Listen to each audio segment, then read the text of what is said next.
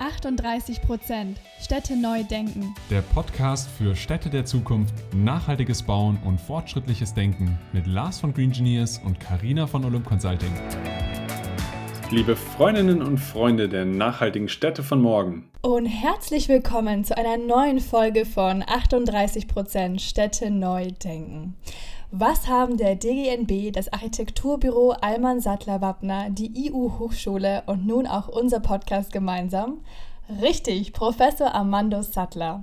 In dieser spannenden Folge spricht er mit uns über den Wandel des DGNB, die Hemmnisse von klimafreundlichem Bauen und er erzählt uns auch, was für ihn tatsächlich nachhaltiges Bauen bedeutet. Freut euch auf eine neue Perspektive, interessante Insights aus seiner Arbeit mit den Studierenden und erzählt uns auch, was er nun Neues geplant hat für grüne und ästhetische Städteentwicklung. Let's go! Ja, herzlich willkommen in unserem Podcast, lieber Amandus, und schön, dass du heute da bist. Ja, ich freue mich auch. Hallo, ihr beiden. Ja, herzlich willkommen auch von meiner Seite. Fang doch mal direkt an mit der Frage, wer bist du und was machst du? Ja, Erstmal ähm, bin ich Architekt. Das habe ich frühzeitig mich dazu entschieden, studiert, eigenes Büro gegründet und eigentlich bin ich mein ganzes Leben schon Architekt. Ähm, außerdem bin ich Hochschullehrer. Ich bin dann im Ehrenamt in vielen Vorständen, bin Präsident der DGNB und habe natürlich das Büro auch nicht allein gegründet, sondern auch mit erst einem Partner damals zusammen, mit Markus Allmann und später mit Ludwig Wappner. Und das lief jetzt dann seit eigentlich 87 haben wir die erste Gründung gemacht, 93 die zweite. Und es lief jetzt mehr oder weniger ja, bis, bis vorgestern. Da kam nämlich eine Pressemitteilung raus, dass ich ähm, das Büro bald verlassen werde.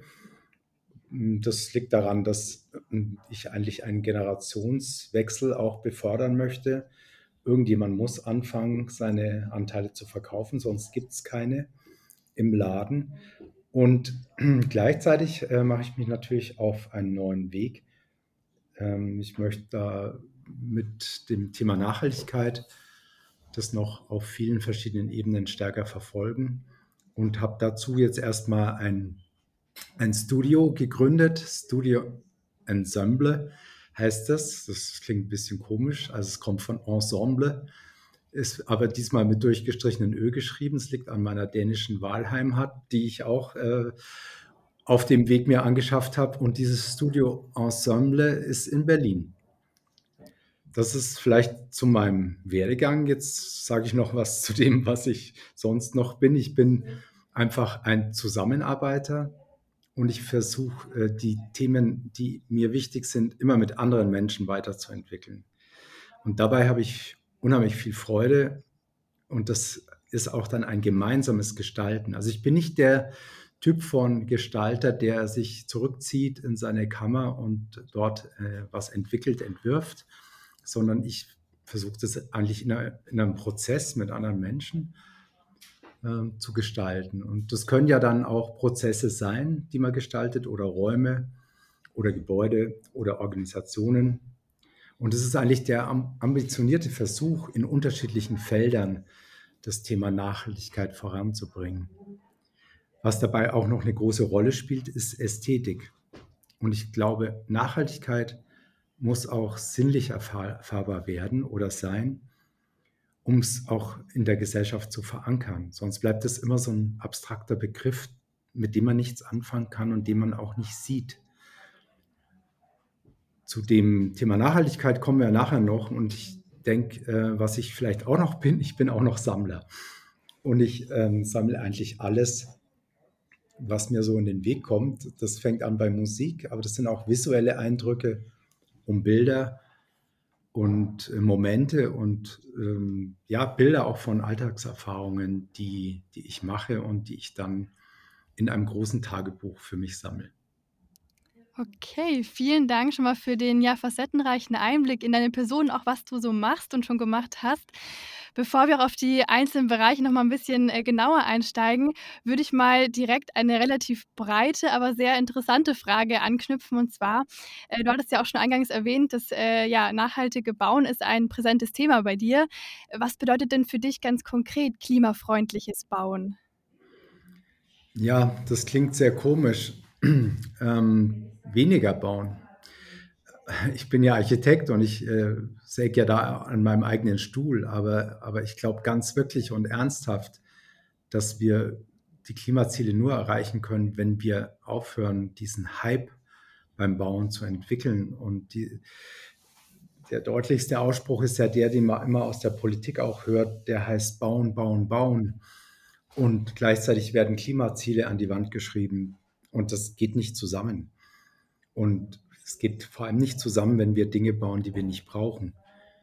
Und das sehe ich in unserer aktuellen Alltagsplanung auch. Es werden immer noch sehr viele Dinge gebaut, die nicht wirklich gebraucht werden, weil es gar keine, keinen Bedarf dafür gibt. Aber es gibt natürlich die Idee, damit Geld zu verdienen.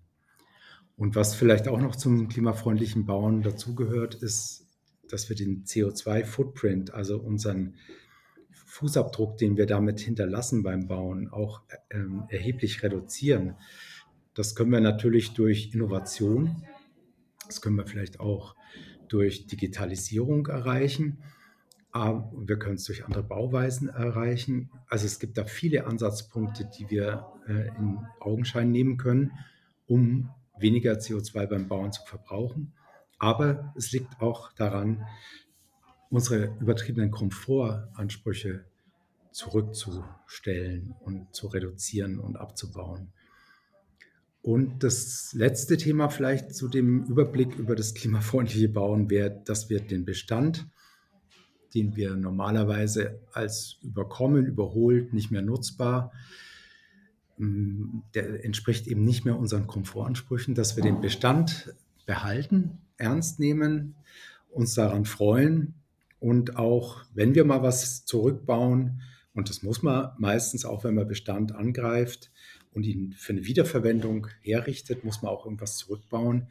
Und dann sollen wir auch überlegen, wie wir dieses zurückgebaute Material, dieses gebrauchte Material weiter nutzen können. Vielen Dank für den Eindruck über das Thema klimafreundliche Bauen von dir. Jetzt bist du ja auch Präsident vom DGNB und ich glaube, der DGNB ist ja wirklich ein Begriff, vor allem natürlich auch in Deutschland für das Thema nachhaltiges Bauen im Allgemeinen. Geh doch mal kurz darauf ein, was ist der DGNB und vielleicht auch, welchen Wandel hat der DGNB in den letzten Jahren durchgemacht und was deine Motivation ist, hier als Präsident tätig zu sein. Ja, die DGNB ist äh, ganz zuallererst einfach ein Verein der sich diesem Thema nachhaltigen Bauens äh, gewidmet hat oder heute auch noch widmet. Wir werden dieses Jahr 15 Jahre alt. Und das, dadurch, dass es ein Verein ist, wird der natürlich vor allem durch seine Mitglieder gestaltet. Und das ist das Schöne daran. Deswegen hat das mich auch interessiert, hier mitzumachen, weil jeder, der dort in den Verein eintritt, kann mitarbeiten und kann wirksam werden. Und so empfinde ich auch die DGNB als eine der entscheidenden Kräfte im Nachhaltigkeitsthema, die mit einem sehr langen Atem unsere Gesellschaft Impulse und Wissen vermitteln, um, die, ähm, ja, um, um, unser Baugeschehen auch äh, zu ändern und umzugestalten. Und war vielleicht am Anfang, so in den ersten Jahren, wo man auch dieses äh, Zertifikat ähm, entwickelt hat, auch das wurde ja im Verein entwickelt. Ich war selbst in so einem Workshop, da ging es um, um das Zertifikat für Handelsbauten. Da saßen also mehr als 50 Menschen in einem Raum und haben versucht, eben die Kriterien und die Themen und die Beschreibungen der einzelnen Kriterien auch gemeinsam zu entwickeln und da auch einen Konsens darüber zu finden. Und das war natürlich, sage ich mal, in den Anfangsjahren dann auch das, wo man sich am meisten gewidmet hat dafür. Man wollte messbare Qualitätsbeweise für nachhaltiges Bauen erstmal aufstellen und dann auch natürlich messen und nachweisen und dadurch dieses Zertifikat erzeugen.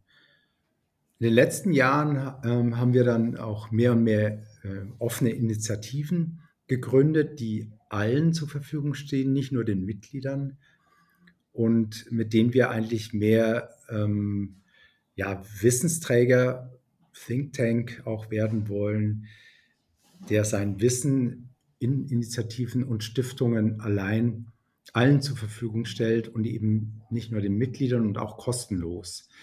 Und das finde ich ist ein enormer Wandel. Das liegt genau daran, dass wir natürlich immer überlegt haben, wie kriegen wir dieses Thema in die Breite. Und mit der Zertifizierung haben wir es natürlich nicht in die Breite äh, bekommen, weil ja nur Einzelne, die bauen, überhaupt sich für eine Zertifizierung entscheiden. Also das kann nie was werden, was äh, den großen Markt des Baugeschehens irgendwie befruchtet. Und von daher finde ich diese, diesen Wandel, der hier passiert ist, äh, extrem schön und wichtig. Und mh, mm, deswegen bin ich noch gerne dabei. Und lustigerweise fiel das auch gerade da, damit zusammen, dass ich gefragt wurde, ob ich nicht auch der ähm, Vorsitzende sozusagen des Präsidiums werden soll oder möchte. Wir haben ja im Präsidium zehn Personen aus unterschiedlichen ähm, Bereichen der Immobilienwirtschaft. Und jetzt in, im Augenblick haben wir einen sehr starken Fokus auch auf Architektinnen und Architekten. Und das war natürlich, hat dann meine Motivation auch sehr stark beflügelt, dass ich dann auch äh, mich zum Präsidenten habe wählen lassen weil ich einmal den Verein wirklich toll finde. Das sind tolle Leute, die da zusammenarbeiten und zusammen was entwickeln. Und dann auch noch in der Organisation, also im Präsidium, auch der große Rückhalt in, in der Architektenschaft. Also das waren, waren alles äh, wichtige Kriterien, warum ich sehr gerne und mit großer Freude diesen Auftrag angenommen habe. Und ich habe auch gemerkt natürlich, dass wir mit dem Thema, wir können natürlich allein da losziehen und unterwegs sein, aber mit so einer tollen, großen Organisation kriegen wir auch eine ganz andere Wirksamkeit, als wenn wir das versuchen, alleine zu machen vollkommen richtig. Jetzt bist du ja neben deiner Tätigkeit als Präsident beim DGNB auch noch ähm, ja, Professor an der Universität und ja, lehrst Studierende, ähm, was ich total spannend finde, denn das ist quasi ja die Generation, die die zukünftigen Städte eben mitgestalten wird. Ähm, was macht dir denn an der Arbeit mit den Studierenden am meisten Spaß und wie erlebst du auch so die Resonanz ähm, der, der Menschen dort, ähm, was das nachhaltige Bauen betrifft? Hm. Ja, nee, also das, man macht ja nicht eine Lehre, weil das so viel Spaß macht. Also man, man macht ja, man geht ja wirklich in die Lehre, weil man das Gefühl hat, dass man dort wirklich junge Menschen auch zu gewissen Themen hinführen kann, gewisse Themen dort überhaupt vielleicht auch einführen kann in der Lehre. Und das sind sowohl natürlich gestalterische Themen, ästhetische Themen, die, die uns dort weiterhin auch bewegen, weil auch wenn wir nachhaltig bauen wollen, wollen wir trotzdem immer noch äh, Häuser bauen, die gute Details haben, die gute Materialien haben, die gute Proportionen, gute Rhythmen mitbringen. Also es braucht nach wie vor dieses Grundwissen an Darstellung und Gestaltung. Das ist ein, ein großer Fokus auch in meiner Lehre und natürlich ähm, ist, ist es super, ähm, jetzt auch diese jungen Leute auch zu dem Thema Nachhaltigkeit hier beiläufig oder auch direkt immer wieder zu involvieren. Wir haben ja gemerkt, dass Architects for Future sich auch gegründet hat aus der, aus der jungen, jüngeren Generation, auch aus Fridays for Future. Und dass gerade in dieser Generation oder Altersgruppe vielleicht auch gerade der unter 30-Jährigen eine große, ja, eine große, große Sehnsucht nach einer Veränderung äh, im Bauen da ist und auch ein großer Wille dafür, vielleicht auch selber was zu tun. Und da finde ich eben die Hochschulen, finde ich da den geeigneten Ort, um auch den äh, jungen, angehenden Architektinnen und Architekten hier ähm, schon mal Hinweise und, und auch Wissen mitzugeben, ähm, dass, dass wir beim Bauen irgendwas ändern müssen. Weil wir haben ja erlebt, die Hochschulen haben sich auch schwer getan. Äh, ich weiß noch, vor ein paar Jahren war das erst, da wurde zum ersten Mal dann ein Lehrstuhl für nachhaltiges Bauen eingeführt. Da habe ich immer gedacht, wieso ein Lehrstuhl? Wir brauchen keinen extra Lehrstuhl für nachhaltiges Bauen. in jedem Lehrstuhl muss das nachhaltige Bauen einfach oben auf der Liste stehen. Und darunter sortiert sich alle anderen Dinge ein, die alle nicht zu kurz kommen. Die sind alle genauso wichtig wie vorher. Plus haben wir als Fokus und als Hauptthema und als Handlungsempfehlung und Zielorientierung einfach die Nachhaltigkeit. Und so, glaube ich, ist das äh, extrem gut, wieder zurück in der Lehre zu sein. Ich war das schon mal 2009 bis 2013 in Köln. Jetzt mache ich das gerade in, in Nürnberg und ähm, ja, bin, bin eigentlich froh darüber, wieder, wieder zurück zu sein und da auch wieder wirksam zu werden. Jetzt haben wir über dein Engagement im DGMB gesprochen, deine Professur, das Wissenschaftliche. Jetzt kommen wir aber nochmal ganz zum Praktischen oder ganz Praktischen zurück. Wie ist denn das Thema bei euch im Architekturbüro gewesen, auch wenn du jetzt da ausscheidest? Aber was habt ihr denn beispielsweise für, für Projekte gehabt, wo das Ganze mal beispielsweise vorangetrieben wurde mit der Nachhaltigkeit? Ja, nee, also wir haben natürlich äh, durch unsere gesamte Schöpfungsphase ähm, immer wieder Projekte gehabt, wo wir auch mal einen, einen, Holzbau gemacht haben für einen Kindergarten oder auch natürlich im Bestand viele Projekte haben, die, die gar nicht so populär sind in unserem Werk, aber die wir trotzdem immer mitgeführt haben. Unser allererstes Produkt, äh, Projekt war zum Beispiel ein Umbau einer alten Fabrikanlage in Offenbach, die wir recht lange begleitet haben und die eigentlich durch ihren Minimalismus sich ausgezeichnet hat. Ähm, in, erster Linie können wir uns ja auch fragen, was hat auch Nachhaltigkeit mit Ästhetik zu tun überhaupt? Also warum ist es auch äh, spannend für ein Büro, was sich eigentlich eher durch seine formale Qualität und, und seine funktionale oder formale Qualität auszeichnet? Und, und jetzt nicht so, also wenn man an Alman Sattler Wappner denkt, denkt man nicht als erstes an Nachhaltigkeit. Da denkt man vielleicht als erstes an Ästhetik. Und ich, ich glaube eben, dass wir äh, Ästhetik und Nachhaltigkeit zusammenbringen müssen. Das habe ich ja im, im Eingangssatz schon gesagt. Ähm, Ästhetik regt unsere sinnliche Wahrnehmung an. Und Sinneseindrücke, die wir haben und bewusst wahrnehmen, die können auch immer Quelle für Erkenntnisse sein. Und wenn ich jetzt also ganz konkret äh, ne, ein Haus sehe mit einer anderen Bauweise, mit einer anderen Materialität, mit einer anderen Struktur vielleicht und, und damit eben auch Nachhaltigkeit verbinde, dann können wir damit auch irgendwas anfangen und können das auch weitertragen. Dann können wir anderen davon erzählen. Wenn vor mir ein Haus steht, das ausschaut wie alle anderen Häuser und jemand erzählt mir, das ist aber nachhaltig, das ist Gold zertifiziert und so und ich sehe aber nichts, weil es hat die gleichen Fenster, die gleichen, den gleichen Wärmeverbundsystem, hat alles genauso wie das Nachbarhaus dann weiß ich nicht, was ich damit anfangen soll. Also Ästhetik schärft unsere Wahrnehmung für die Umwelt und wir wollen ja die Umwelt erhalten und wir wollen eben was für die Umwelt tun, auch beim Bauen. Bauen ist ja erstmal ein Umweltzerstörer. Und, und deswegen geht es auch um die Fähigkeit zu empfinden, was im Raum, in der Stadt, in der Gesellschaft stattfindet und wie wir das verbessern können, indem wir auch eine Wahrnehmung dafür erzeugen. Und die Art und Weise, wie wir heute bauen, die gibt uns eben nicht viele Ansätze, um diese Wahrnehmung auch zu sensibilisieren. Wenn wir mal rumschauen, das sagen nicht nur Architekten oder Kritiker, sondern das sagt jeder in der Bevölkerung, alle unsere Häuser sind eigentlich weiße Kisten, weiße Schachteln mit schwarzen Fenstern. Zum Meer haben wir es jetzt nicht mehr gebracht. Und die, die, die Gestaltung der Häuser folgt natürlich ganz eindeutig wirtschaftlichen Kriterien. Nachhaltigkeit hat aber nicht nur mit Wirtschaftlichkeit, Energieeffizienz, Dämmung und Photovoltaik zu tun, sondern fordert von uns allen eigentlich mit im Umgang mit diesen wertvollen Ressourcen auch so zu bauen, dass wir auch Wahrnehmung erzeugen können, dass auch Schönheit entsteht und damit auch Langlebigkeit entstehen kann, weil die schönen Dinge, so behaupten wir, die werden nicht so schnell wieder weggenommen wie die Dinge, die uns, sage ich mal, gar nicht anregen, die wir gar nicht wahrnehmen, die wir gar nicht gesehen haben.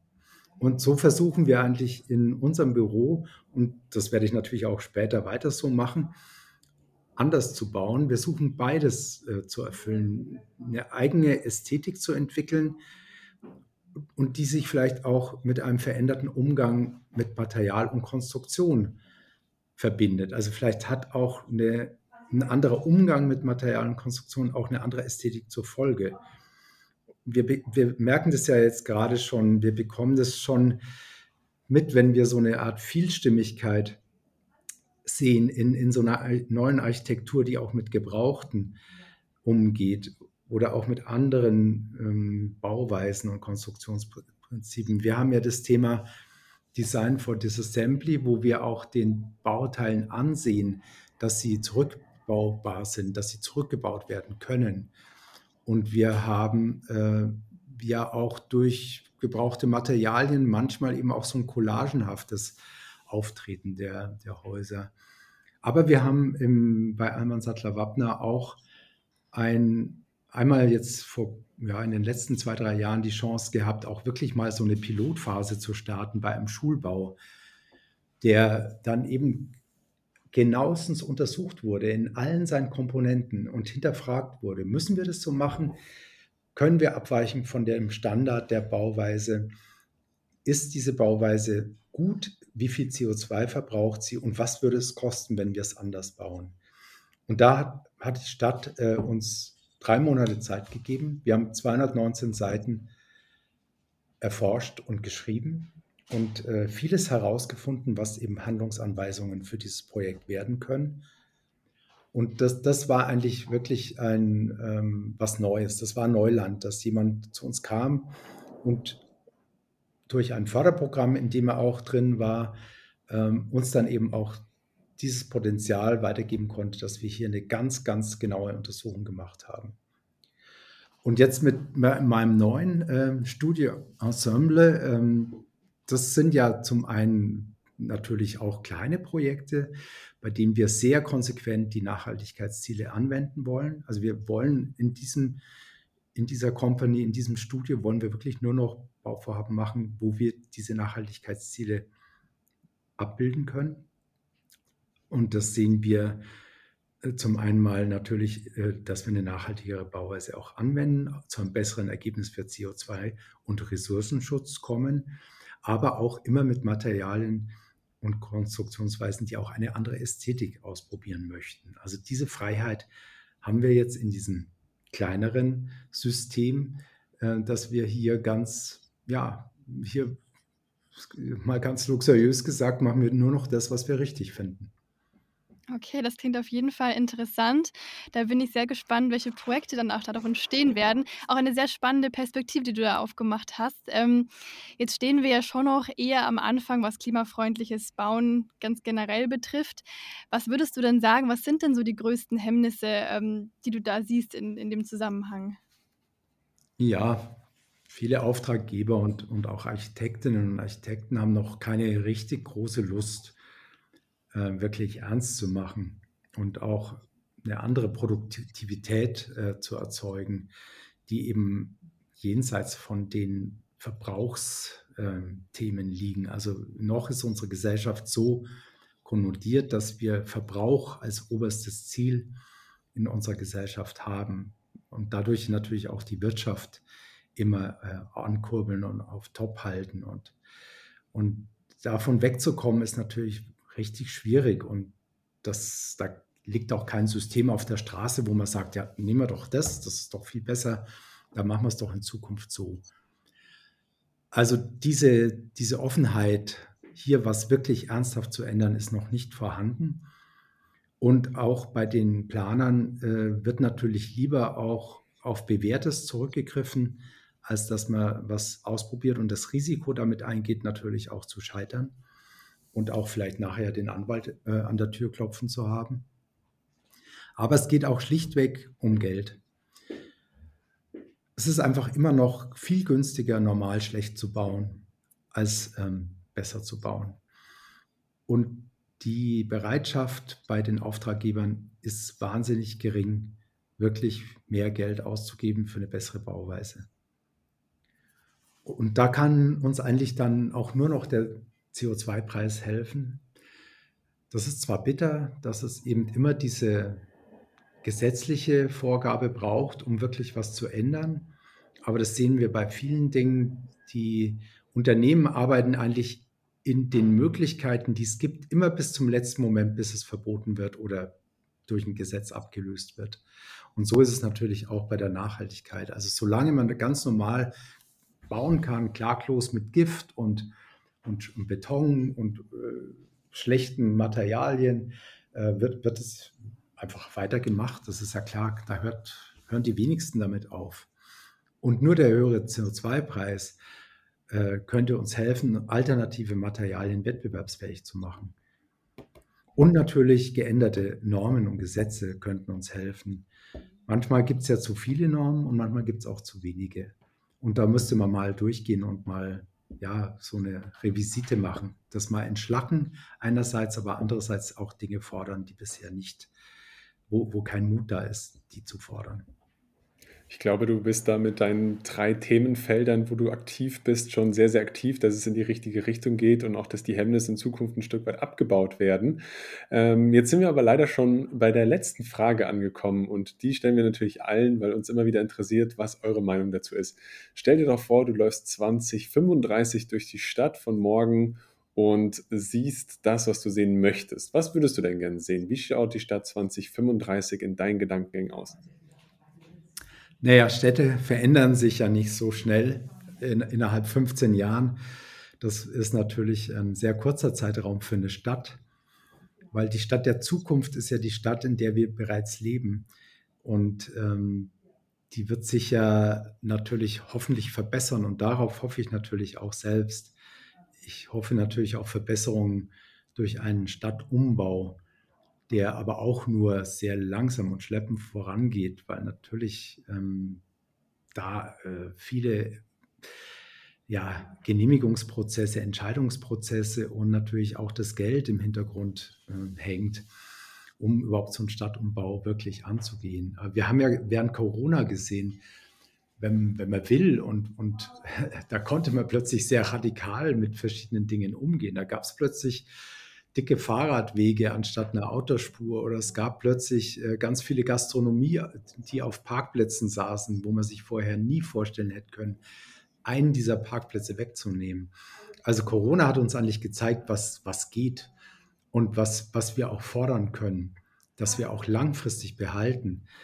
Und ich würde natürlich hoffen, dass, dass viele Straßen zurückgebaut werden, um dort Fahrradwege zu gestalten oder um dort äh, Begrünungen auch anzusiedeln, die, die wertvoll wären, um Aufenthaltsbereiche für die Menschen dort aufzubauen, anstatt für die Fahrzeuge was zu tun.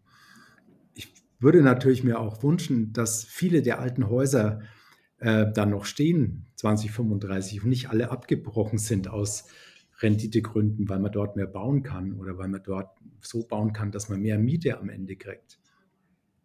Und äh, natürlich sprechen wir über Artenvielfalt und äh, Begrünungen an Hauswänden. An, wir wollen Bäume pflanzen. Wir wollen Bäume pflanzen, wo Abbiegespuren vorher waren, die kein Mensch braucht. Ich wohne se selber an so einer Ecke in München. Da, das sind zwei Abbiegespuren zus zusätzlich zu der normalen Kreuzung. Und die nehmen so viel Platz weg. Das könnte man so einfach zurückbauen und da Bäume pflanzen. Dann sollen natürlich äh, die die Fußwege und die Fahrwege, Fahrradwege so breit sein, dass sie auch komfortabel genutzt werden können. Wir haben ja jetzt schon oft totale Bedrängnis in den, in den Wegen. Äh, die Fußgänger wissen nicht mehr, wohin sie ausweichen sollen. Und die Fahrradfahrer können sich nicht mal überholen. Also da, da finde ich, da wünsche ich mir, dass da ähm, 2035 das komplett anders aussieht. Und dann äh, natürlich, wie kriegen wir das alles? Und ich habe neulich gehört, man könnte ja auch diese Parklizenzbereiche sehr viel teurer verkaufen. Ich habe gehört aus Freiburg, das kostet jetzt ab, next, ab dieses Jahr 365 Euro im Jahr, sein Auto abzustellen in der Straße und äh, nicht 20 oder 30, wie das bei uns ist. Und das, glaube ich, könnte auch helfen, dass der eine oder andere überlegt, ob er sein Auto, was er dreimal im Monat benutzt, immer vor seiner Haustür stehen muss. Dächer sollten natürlich auf- und ausgebaut werden und da sehe ich auch die Genehmigungsbehörde im Fokus, die oft vieles nicht erlaubt, was wir machen könnten. Also das ist, erlebe ich leider auch in meinem Planungsalltag, dass viele Nachverdichtungsversuche auch einfach äh, in der Genehmigungsbehörde scheitern, genauso wie, wie auch die Nachverdichtung ähm, im, im Rückbereich von Häusern oder auch in, der, in einem Bereich, wo vielleicht vorher auch eine Wiese war, dann müsste man halt fordern, dass die Wiese dann wieder später auf dem Dach ausgebaut wird. Also meine, meine kleinen Zukunftsvisionen sind eigentlich ganz real. Die könnte man anfangen, morgen auch umzusetzen. Zum Teil wird es auch gemacht. Und ich glaube, dass, ähm, dass unsere Städte sich im, im Kleinen, im Feinen verändern, so dass wir noch lieber drin wohnen wollen in diesen Städten. Die Luft wird besser. Wir haben mehr Freiräume, wir haben mehr Außenbereiche, die wir nutzen können. Aber ansonsten ist es eigentlich die Stadt, die wir heute auch schon sehen. Ja, vielen Dank für den ja, vielfältigen Einblick in die Stadt, äh, ja, deine Stadt quasi 35. Ähm, fand ich sehr interessant. Auch vielen Dank für das äh, ja, spannende Gespräch und viel Erfolg auch bei deinen weiteren Vorhaben. Ja, vielen Dank. Ich freue mich, dass ich euch kennengelernt habe und ich glaube, wir werden uns wieder begegnen.